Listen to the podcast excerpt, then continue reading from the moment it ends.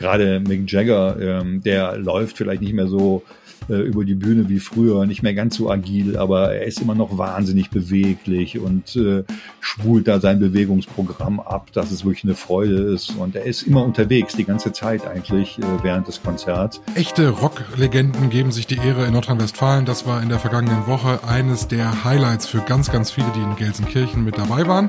Und auch ein Thema heute hier bei uns. Ich bin Michael Höhigen. Herzlich willkommen zu diesem musikalischen Aufwacher am Wochenende. Rheinische Post Aufwacher. News aus NRW und dem Rest der Welt. Hallo und herzlich willkommen zum Wochenendaufwacher am Samstag. Da gibt's immer unseren Wochenrückblick für Nordrhein-Westfalen. Ab Montag dann wieder wie gewohnt das Wichtigste aus NRW in 15 Minuten. Das ist unser Aufwacher-Podcast und normalerweise sind wir an dieser Stelle zu zweit, aber Helene Pawlitzki ist im Urlaub an dieser Stelle schöne Grüße in den hohen Norden. Sie lässt es sich an der Küste gut gehen. Und wenn ihr den Podcast mögt, dann teilt an diesem Wochenende den Link rp-online.de-aufwacher in eurem Lieblingsnetzwerk. Macht uns bekannt mit unserem Wochenrückblick. Das hilft uns sehr weiter. Vielen lieben Dank und abonniert immer sehr gerne auch den Aufwacher Podcast. Wir starten in den Wochenrückblick mit unserer Rubrik meist geklickt. Und meist geklickt war tatsächlich in dieser Woche alles, was mit den Stones zusammenhängt. Die Stones waren in NRW. Sie haben in Düsseldorf geschlafen und haben ein großes Konzert in Gelsenkirchen gegeben. Es gibt natürlich jetzt so einige, die mit Schalke nicht so viel anfangen können und deshalb auch Gelsenkirchen nicht sagen wollten. Für die war es Herne West aber wie auch immer, sie waren in der gleichen Arena und haben dieses unglaubliche Spektakel der Rolling Stones im Stadion gesehen. Mit dabei war unser RP-Reporter Jörg Isringhaus und äh, da waren wir schon so ein bisschen neidisch. Was muss man denn machen, um äh, für die Rheinische Post zu den Stones zu gehen? Die Karten waren doch sicherlich sehr umkämpft. Tja, das ist das Glück des Kritikers, äh, dass ich äh, darüber dann nur schreiben musste, um dorthin zu kommen. Und ja, es hat viel Spaß gemacht. Ja, wie war der Abend? Grandios, kann man sagen, unterm Strich. Tolles Ereignis, tolles Erlebnis, äh, wo man auch ein bisschen das Gefühl hat, es ist vielleicht das letzte Mal, äh, dass man die Stones so auf der Bühne gesehen hat. Hat man zwar schon häufiger gedacht, aber Diesmal haben sie ja dann doch äh, ein relativ hohes Alter erreicht. Charlie Watts ist nicht mehr dabei. Man weiß nicht, ob sie sich nochmal auf Tour begeben werden. So hat das immer so ein bisschen mitgeschwungen an diesem Abend und vielleicht dann auch mal äh, das ganze Erlebnis verstärkt. Bist du großer Stones-Fan? Also ich mag die Stones, ich bin vielleicht kein ausgesprochener Stones-Fan, aber ich war ihnen immer sehr zugetan. Wie, wie ist die Stimmung in so einem Stadion? Ich war schon bei ein paar Konzerten, aber nicht äh, jetzt bei so alten Rockgarden, nenne ich sie mal, die wirklich schon wirklich Legenden in der Musik sind. Wie, wie ist da die Stimmung, wenn die sind in, äh, in Gelsenkirchen ja auf die Bühne gekommen? Das muss doch der Wahnsinn gewesen sein ja, die Stimmung war total ausgelassen und das hat, äh, das muss man auch mal sehen. Die Preise sind ja nicht gerade niedrig für die Karten und äh, wir haben auch äh, in den in den auf den Rängen gesessen, also hatten Sitzplätze, aber es hat die Leute auch auf den Rängen direkt beim ersten Song äh, von den Stühlen gerissen und die haben eigentlich die ganzen zwei Stunden des Konzerts über dann gestanden äh, und äh, so war denn die Stimmung. Vielen, vielen bei vielen Liedern wurde mitgesungen, der Refrain, teilweise ganze Texte. Äh, also die Stimmung war wirklich großartig großartig. Äh, das ist eine ganz treue Community, die da immer wieder zu den Stones-Konzerten äh, geht. Und äh, man sieht auch, wie die Menschen sich wirklich förmlich in den Armen liegen. Vater und Sohn vor mir direkt der Vater im Alter der Stones, sage ich mal, der Sohn dann 20, 30 Jahre jünger aber es verbindet die Generation. Man sieht auch, auch viele jüngere Leute dabei. Also es ist äh, wirklich ein sehr großes, tolles Gemeinschaftserlebnis. Jetzt muss man aber auch sagen, oben auf der Bühne stehen alte Männer. Äh, die sind ja alle nicht mehr jung und sogar schon wirklich betagt teilweise, ja. Also äh, würdest du sagen, ja, die können es aber einfach noch, die, die haben es einfach noch drauf oder merkt man denen das doch ein bisschen an, dass sie Nein, absolut. Die haben es wirklich, die haben es wirklich wahnsinnig drauf. Und gerade Mick Jagger, ähm, der läuft vielleicht nicht mehr so äh, über die Bühne wie früher, nicht mehr ganz so agil, aber er ist immer noch wahnsinnig beweglich und äh, spult da sein Bewegungsprogramm ab, dass es wirklich eine Freude ist. Und er ist immer unterwegs, die ganze Zeit eigentlich äh, während des Konzerts. Äh, also da, da merkt man nichts. Er ist rank und schlank wie eh und je und äh, auch Keith Richards und Ron Wood äh, an der Gitarre. Das ist toll äh, zu, zu sehen, was die beiden noch drauf haben, äh, wenn sie sich gegenseitig so ein bisschen äh, äh, Gitarrenduelle liefern da. Also ganz fantastisch. Und man sieht auch, dass die, dass die Band äh, da immer noch Spaß dran hat. Und äh, in so einer kleinen Vorstellungsrunde ähm, sind die dann den Steg äh, auf und ab gelaufen und waren sichtbar beglückt vom Zuspruch des Publikums. Also ähm, die sind immer noch in der Lage für ganz große Momente und wirklich äh, auch viel Gänsehaut zu sorgen. Jetzt hast du gesagt, ne, viele wussten nicht, ne, werden wir sie nochmal sehen oder kommen die vielleicht das letzte Mal jetzt sehen? Äh, hatte das so ein bisschen den, den Abschiedscharakter oder hat man das da so gar nicht gemerkt?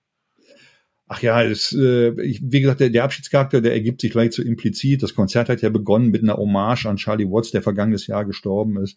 Und ähm, da sieht man ja schon, äh, wie zerbrechlich das letztendlich alles ist, auch wenn sie sich noch so agil geben auf der Bühne. Sie, Mick Jagger ist gerade 79 geworden, Richards ist ähnlich alt, Ron Wood ist 75. Also ähm, man, man weiß es halt nicht. Ähm, sie sind sicher in, äh, in der Form ihres Lebens schon seit ein paar Jahren. Äh, äh, sind sie sehr gut drauf. Äh, vielleicht reicht's nochmal für eine Tour, warum nicht? Also Mick Jagger traue ich alles zu, ähm, so wie er sich da gestern gezeigt hat. Ähm, aber trotz allem, man muss immer sagen, also jenseits der 80 äh, ist dann irgendwie alles möglich. Bist du mit irgendeinem bestimmten Song aus dem Stadion gegangen? Im Ohr?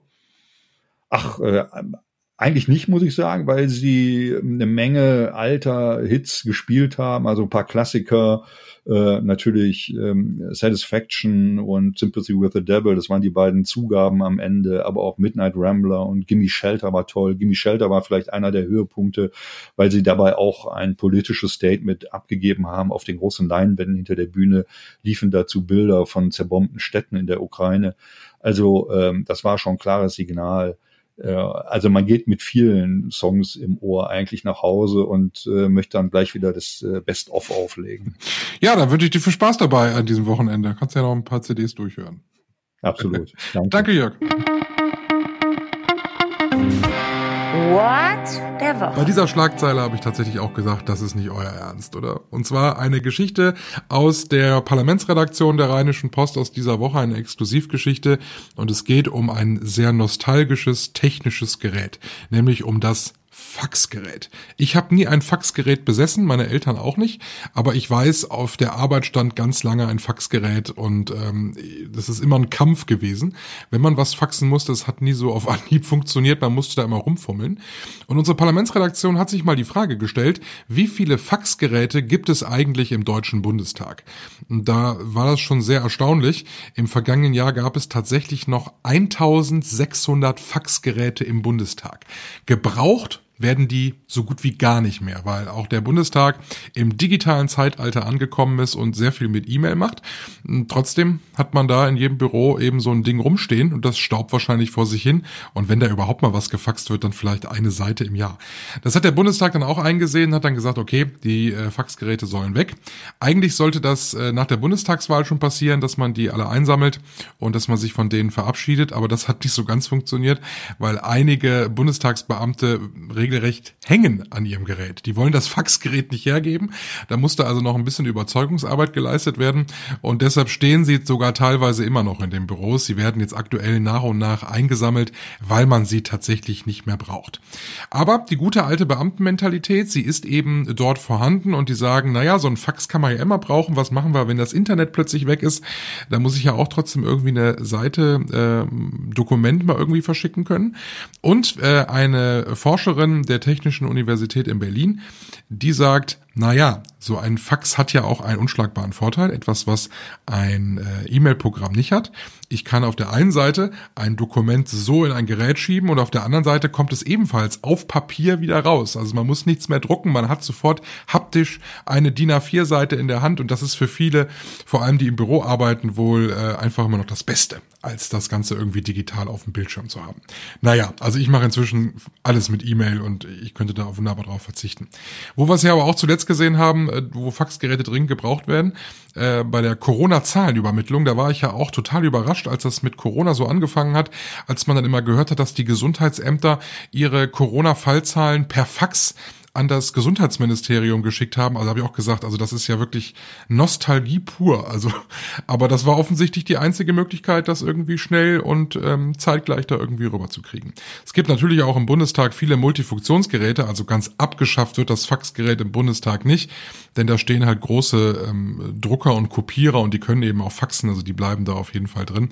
Und eine Zahl, die mich tatsächlich auch in dem Zusammenhang noch überrascht hat, über 1000 Faxgeräte stehen noch im Bundesministerium für Digitales.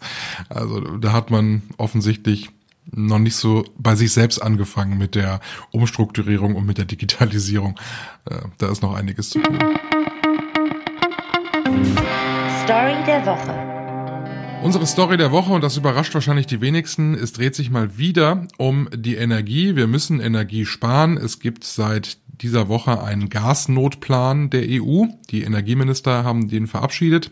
Und äh, bevor wir in die Details gehen, alles ist freiwillig. Also es gibt erstmal nichts Verbindliches beim Energiesparen, aber eine Empfehlung. Äh, 15 Prozent sollen wir alle an Energie einsparen, und zwar jedes Land. Und ähm, bei den Ausnahmen gibt es so ein paar Länder, die gar nicht so an das äh, globalisierte Energienetz angeschlossen werden, die sehr viel Eigeninitiative betreiben oder die sich untereinander dann so drei, vier Länder äh, mit Energie aushelfen. Die müssen das nicht machen. Aber alle, die so an das große Energienetz angeschlossen sind, und das sind die meisten Länder innerhalb der EU, die sollen 15 Prozent der Energie einsparen. Denn wir wissen alle, im Herbst und im Winter, da wird es vermutlich klapp werden mit der Energie, sowohl beim Gas, aber wohl auch hier und da beim Strom, weil wir ja auf äh, vielen Ebenen auch ähm, eben auf Strom zurückgreifen und weil wir für die Stromproduktion oft auch Gas brauchen. Deshalb also unbedingt vorsorgen und jetzt schon Energie einsparen. Ja, und wenn es dann mal zur Krise kommt, dass wirklich zu wenig Energie da ist, dann sollen daraus verpflichtende Einsparziele werden. Also dann nicht mehr alles auf freiwilliger Basis, sondern dann tatsächlich ähm, per EU-Regelung diese Länder müssen dann tatsächlich so und so viel Prozent der Energie einsparen. Experten sagen, das wird nicht lange dauern, das kommt vermutlich sogar schon im Herbst, weil es eben jetzt schon absehbar ist, dass wir verpflichtende Einsparziele innerhalb der EU brauchen. Was könnte man aber machen, damit man hier auch im Privathaushalt Energie spart? Denn sind wir mal ehrlich, wir sollen ja Energie sparen, das schon seit vielen Wochen eigentlich, aber so richtig hält sich die Masse noch nicht daran. Ich muss auch sagen, ich habe mir die Woche mal den Rücken verknackst äh, bei der Gartenarbeit und habe seitdem Rückenschmerzen und hatte dann immer gedacht, naja, vielleicht solltest du dich am besten mal in eine heiße Badewanne legen. Ich habe es nicht gemacht, weil ich ein schlechtes Gewissen hatte. Ich dachte, du kannst ja jetzt nicht äh, mit, mit, mit so einer, mit so einer Energiekrise, da kannst du ja jetzt nicht baden gehen. Ich meine, das ist ja, das ist ja die größte Energieverschwendung, die man jetzt aktuell so machen kann, sich in heißes Wasser zu legen. Also habe ich das nicht gemacht und habe stattdessen irgendwie mit so einer, mit so einer Mobilsalbe eingerieben. Äh, wird nicht wirklich besser. Aber Nein, Baden kam für mich nicht in Frage. Was kann man also machen, dass wir zu Hause wirklich Energie sparen und uns wirklich dran halten und ganz akribisch dabei sind? Und Antje Höning aus der Wirtschaftsredaktion der Rheinischen Post, mit der habe ich gesprochen in der vergangenen Woche und habe sie gefragt, ob das mit dieser Freiwilligkeit wohl so klappt. Nein, das glaube ich nicht, ähm, weil ähm, Appelle äh, erreichen die Leute zwar, aber ähm, sie setzen solche äh, Dinge äh, erst richtig um, wenn sie ein richtiges Eigeninteresse haben und das merken sie, wenn es an ihr Portemonnaie geht. Und deshalb fordern auch äh, führende Ökonomen, mit denen ich gesprochen habe, dass der Staat unbedingt die Gaspreise stärker weiterreichen muss. Es sind da ja viele Dämpfungsmaßnahmen geplant, dass Großhändler wie Uniper ähm, die Preise zwar weitergeben äh, sollen, aber der Staat da äh, manches noch aufhängt und die Ökonomen fordern unbedingt Gas Gaspreise weitergeben, damit äh, Verbraucher und Unternehmen ein Eigeninteresse haben, ein finanzielles Eigeninteresse mehr zu sparen. Auch die Städte sparen Energie, die Kommunen, die ähm, verbrauchen natürlich auch viel Energie. Denken wir mal an diese ganzen ähm, Straßenlaternen, die es gibt in den Städten. Ähm, hier und da sind, ist man schon sehr weit, was so das Umrüsten auf LED-Technik betrifft, weil die brauchen ja deutlich weniger Strom als äh, so eine herkömmliche Glühlampe. Und ähm, viele Städte müssen aber noch ein bisschen was tun, weil die in den letzten Jahren Straßenlaternen einfach noch nicht genug umgerüstet haben. Das soll jetzt ein bisschen beschleunigt werden, dass man möglichst sehr schnell von den konventionellen Straßenlaternen auf eine energiesparendere ähm, LED-Technik kommt. Außerdem wollen viele Kommunen ihre öffentlichen Gebäude, die sie haben, mit äh, Solaranlagen ausstatten, wo ich mich auch frage, warum hat man das nicht schon längst gemacht? Ich meine, dass man, äh, dass man damit sehr viel Geld sparen kann und dass das gut für die Umwelt ist, das ist ja nicht neu. Ne? Das wissen wir ja nicht äh, seit der Ukraine-Krise. Ähm, aber das wollen viele Städte tatsächlich jetzt anpacken. Außerdem großer Batzen ist natürlich Schwimmbäder, Saunen. Ich war äh, überrascht, wie viele Städte in Nordrhein-Westfalen ähm, Saunaanlagen haben. Ähm, das verbraucht natürlich alles Energie. Viele Schwimmbäder sind jetzt schon kühler als sonst um diese Jahreszeit. Da hat man mal so ein, zwei Grad runtergedreht. Das ist natürlich nicht ganz so angenehm für die, die schwimmen gehen. Ähm, dann ist häufig der immer noch sehr ähm, klassische und äh, auch sehr beliebte Warmbadetag in vielen Schwimmbädern weggefallen. Und äh, bei der Sauna ist es ein bisschen schwierig, weil wenn man jetzt eine finnische Sauna hat und da jetzt die Temperatur massiv runterregelt, dann ist es keine finnische Sauna mehr und dann ist die Frage, braucht man sie dann überhaupt noch? Da sind die Städte tatsächlich ein bisschen zurückhaltender. Tipp der Woche. Ja, Tipp der Woche ist eigentlich gar nicht der richtige Ausdruck. Es geht eigentlich um den Hype der Woche.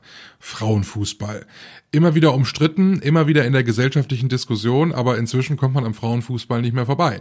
Nachdem die deutschen Damen am Mittwoch gegen Frankreich gewonnen haben, stehen sie im Finale. Morgen geht's gegen England und zwar auch noch im Wembley Stadion, im legendären Wembley Stadion. Da geht einem das deutsche Fußballherz natürlich auf, egal ob es sich hier um Männerfußball oder um Frauenfußball handelt.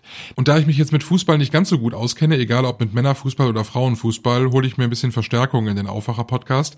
Christina Rentmeister ist da aus unserer Sportredaktion. Hallo Christina. Hallo. Die Mannschaft im Frauenfußball steht im Finale. Ist es für dich eine Überraschung als Sportredakteurin? Nee, nach dem Verlauf ähm, dieser EM nicht mehr. Also vor der EM hätte ich tatsächlich auch gesagt, ja, Viertelfinale, Halbfinale ähm, ist machbar mit dem Team, wenn sie sich gut einspielen in der Gruppe. Aber so wie sie dann in ihrer Vorrundengruppe gespielt haben und auch das Viertelfinale bestritten haben, ähm, ist es jetzt für mich keine Überraschung, auch wenn ich gedacht hätte, dass die Französin für sie ein schwerer Gegner sind und da durchaus die Französin gute Chancen haben, weiterzukommen. Es gab ja ein Gegentor und zwar am, ähm, am Mittwoch im Spiel, im, im Halbfinale. Äh, so ein kleiner Schönheitsfehler, aber im Grunde Wahnsinn, oder? Dass man es so lange ohne Gegentor schafft. Ja, irre. Also wie es oft für deutsche Mannschaften ist, eine gute Verteidigung. Davon leben sie dann. Das haben auch die deutschen Frauen gezeigt diesmal. Also das ist schon ähm, toll, was die da in der Abwehr auf die Beine stellen, auch mit Lena Oberdorf als äh, defensive Mittelfeldspielerin, die da richtig abräumt. Und ja, Merle Froms ist natürlich super als Torhüterin und ein richtiger Rückhalt, spielt gut mit. Und ja, das eine Tor der Französin Schönheitsfehler, dass es dann auch ausgerechnet noch als Eigentor gewertet wird, ist natürlich bestimmt für Merle Froms nicht schön, aber ich glaube, das kann man verkraften jetzt. Jetzt muss man ja aber sagen, wenn wir über Frauenfußball sprechen, dann werden meistens noch so, ich nenne es mal Nebenkriegsschauplätze aufgemacht. Da geht es dann gar nicht mehr ums Sportliche, sondern es geht um ganz, ganz viele andere Dinge. Ähm, ist es gut so, dass wir viele Dinge dann diskutieren oder ist das eigentlich völlig nervig, weil es um den Sport gehen sollte? Nee, ich glaube, das ist wichtig, dass wir das diskutieren nebenbei. Ich verstehe schon, dass es auch anstrengend und nervig ist, auch für die Spielerinnen immer wieder ähnliche Fragen und Themen ähm, gestellt zu bekommen nach den Spielen, vor den Spielen. Aber man merkt ja auch, dass sie da ähm, souverän darauf antworten, dass es natürlich ja auch für sie irgendwo ein Thema ist. Ähm, ja, von daher finde ich das eigentlich wichtig, dass es parallel diskutiert wird, weil es einfach noch viel zu tun gibt in dem Bereich. Und wenn wir ehrlich sind, gibt es das natürlich in vielen sportlichen Bereichen, dass immer noch mal Nebenthemen diskutiert werden. Das ist ja bei den Herren gibt es ja auch immer wieder politisch-gesellschaftliche Themen, die besprochen werden, ähm, auch in anderen Sportarten. Das ist nun mal was, der Sport ist auch ein gesellschaftliches Thema, das auch solchen Themen gerecht werden muss dann. Was man ja auch sagen muss, ist ja, dass Bundeskanzler Olaf Scholz das Ganze ja ein bisschen befeuert hat, indem er sich so ein bisschen in diese Prämiendiskussion eingemischt hat, so zu Beginn der Europameisterschaft. Ähm, das hat dem Ganzen irgendwie sehr viel mehr Raum gegeben. Ne? Also plötzlich war es, war es tatsächlich mal, äh, zumindest mal für so ein, anderthalb Tage, mal ein großes Thema, ein gesellschaftliches auch. Ja, das ist richtig. Er hat das natürlich nochmal auf ein anderes Level gehoben, dadurch, dass einfach auch ja ja viele Leute dann damit anspricht, Oliver Bierhoff nochmal drauf eingegangen ist. Tatsächlich habe ich so empfunden, dass es natürlich schon seit Wochen ein großes Thema war, gerade weil vor der EM in vielen anderen Nationen die Prämien eben angepasst wurden, darüber diskutiert wurde, dass es ähm, in den USA ja eben auch die große Diskussion mit den Spielerinnen gab und der Gewerkschaft. Von daher fand ich, war es insgesamt im Fußball und im Sport schon vorher ein großes Thema, dass da natürlich Olaf Scholz nochmal während der EM jetzt aufgegriffen hat, weil sich da die Gelegenheit nochmal geboten hat. Ähm, ich finde wichtig, dass es diskutiert wird, aber auch richtig, wie die deutschen Frauen argumentieren aus ihrer Sicht. Ich, ich habe auch direkt so das Gefühl so im Inneren gehabt, als ich das dann, als ich mich auch mal so ein bisschen eingelesen habe, wo ich dachte, ja, warum kriegen die denn nicht das Gleiche? Also das ist ja, ich meine, es gibt immer noch das alte Beispiel, das wird immer wieder gerne genannt, wo es ein Kaffeeservie gab, irgendwie als Prämie. Äh, da sind wir ja Gott sei Dank von weg, aber wir liegen ja immer noch meilenweit äh, von dem entfernt, äh, was die, was die Männermannschaft bekommt ähm, bei so einem großen Turnier. Wie siehst du das ganz persönlich? Ja, dass sie zumindest mal keinen neuen Platz im äh, Serviceschrank brauchen, ist natürlich schon mal gut. Ähm, ich meine, damals Martina Voss-Tecklenburg zeigt ja als Bundestrainerin immer auch noch gerne das Service mit den schönen Blumen drauf und ist da tatsächlich ja auch stolz drauf, weil es damals einfach trotzdem eine Anerkennung war und die Frauen nun mal noch Amateurinnen waren. Dafür durften keine Prämien ausgezahlt werden zu der Zeit. Ähm, aber ja, die Zeiten sind Gott sei Dank äh, vorbei. Das Ganze hat sich professionalisiert, aber ist eben auch noch nicht so professionell in Deutschland, dass es die ein, also dass es die Erträge bringen würde. Ne? Also es ist einfach ja noch, die verdienen viel weniger Geld insgesamt ähm, mit dem Frauenfußball. Und das Argument kann ich schon verstehen, dass erstmal die Infrastruktur wichtiger ist und dass die Spielerinnen natürlich auch sagen, wir haben lieber professionelle Bedingungen, müssen keine Halbprofis mehr sein, als dass wir dann einmalig eine höhere Prämie bekommen. Also dass man erstmal einen Schritt nach dem anderen macht, kann ich verstehen.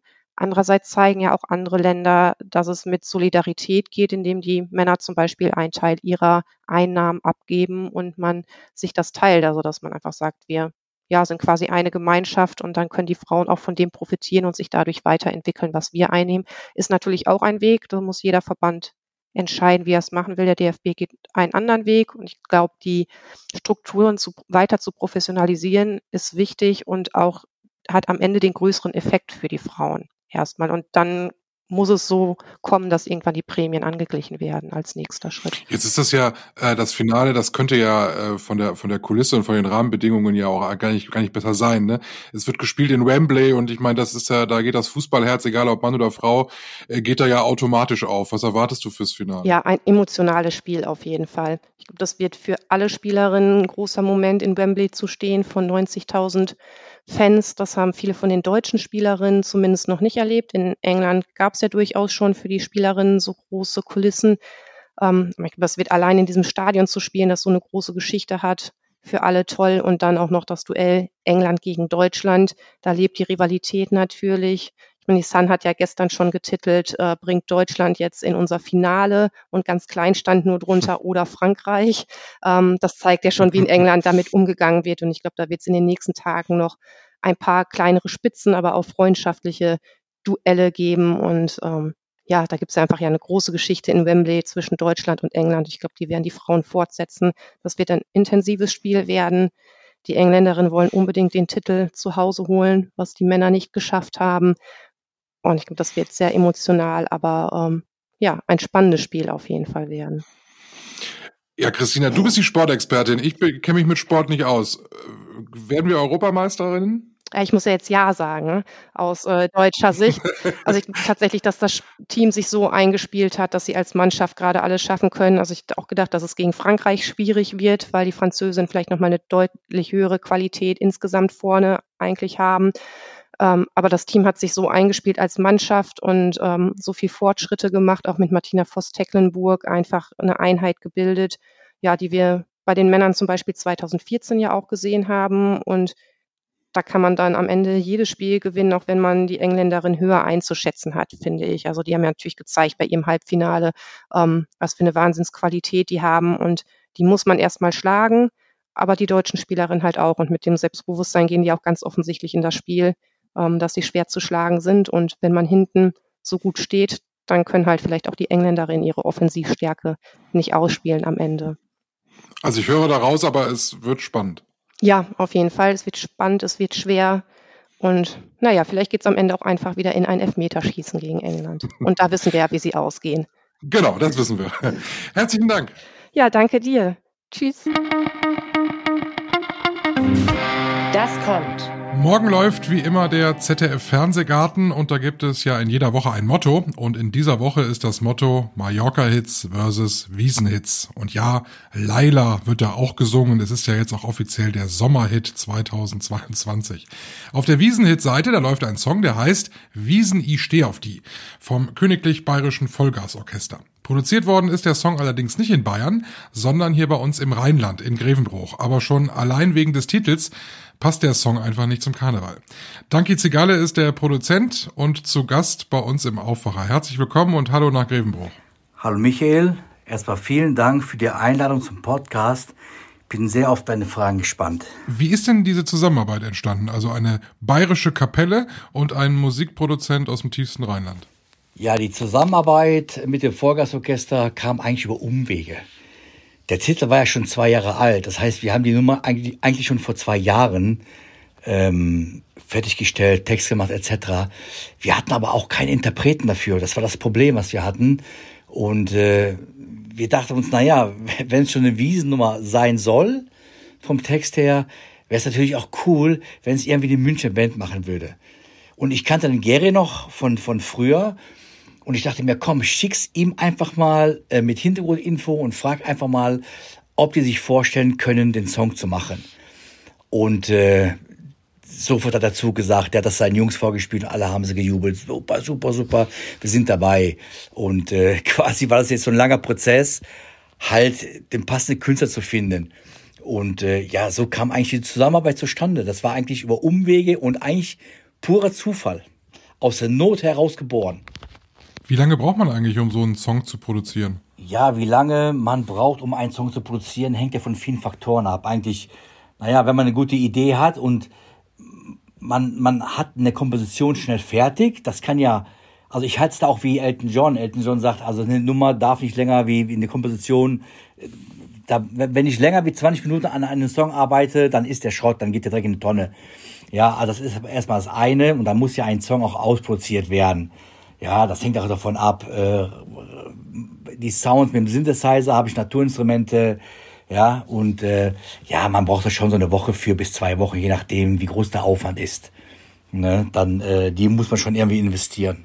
Und wie haben diese Arbeiten dann ausgesehen? Also wie geht man da so ganz praktisch dran? Ja, die äh, Arbeiten waren doch recht aufwendig. Das hatte mehrere Gründe.